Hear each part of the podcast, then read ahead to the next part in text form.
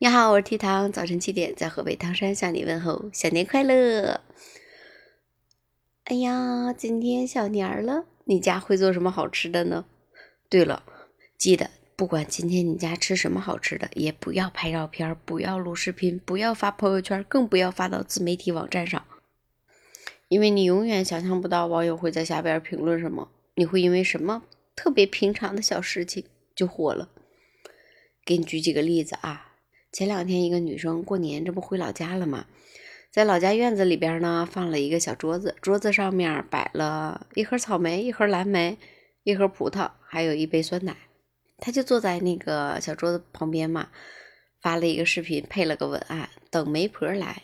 结果媒婆没等来，等来了大批的网友。有的网友就说：“哟，啥家庭了，还吃草莓？你知道一盒草莓多贵吗？”一般人可养不起呀！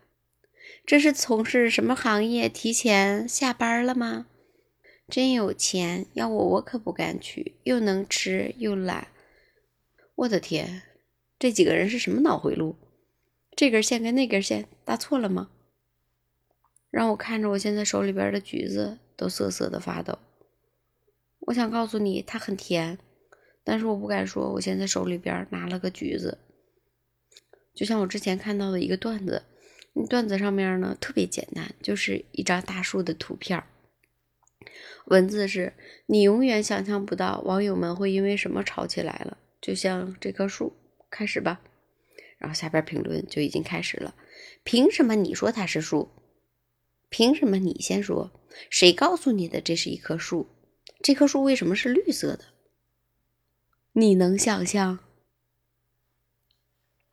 所以说嘛，小年这天，不管你吃的什么好东西，一定不要拿出来炫。你发出来只是为了纪念一下小年这天，或者让大家看看你家小年都吃了什么。但是总有一些网友理解不了中心思想，就像你也永远理解不了他的脑洞为什么那么大一样。你说这个女生吃草莓的视频是为什么火的呢？是因为在农村的家里边。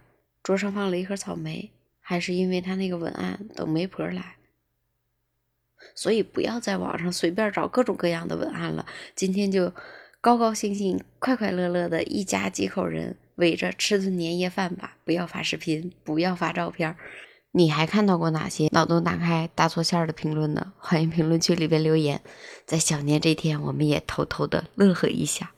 好了，我是 T 糖，最后再祝你小年快乐。好了，明天早晨七点，我们不见不散，拜拜。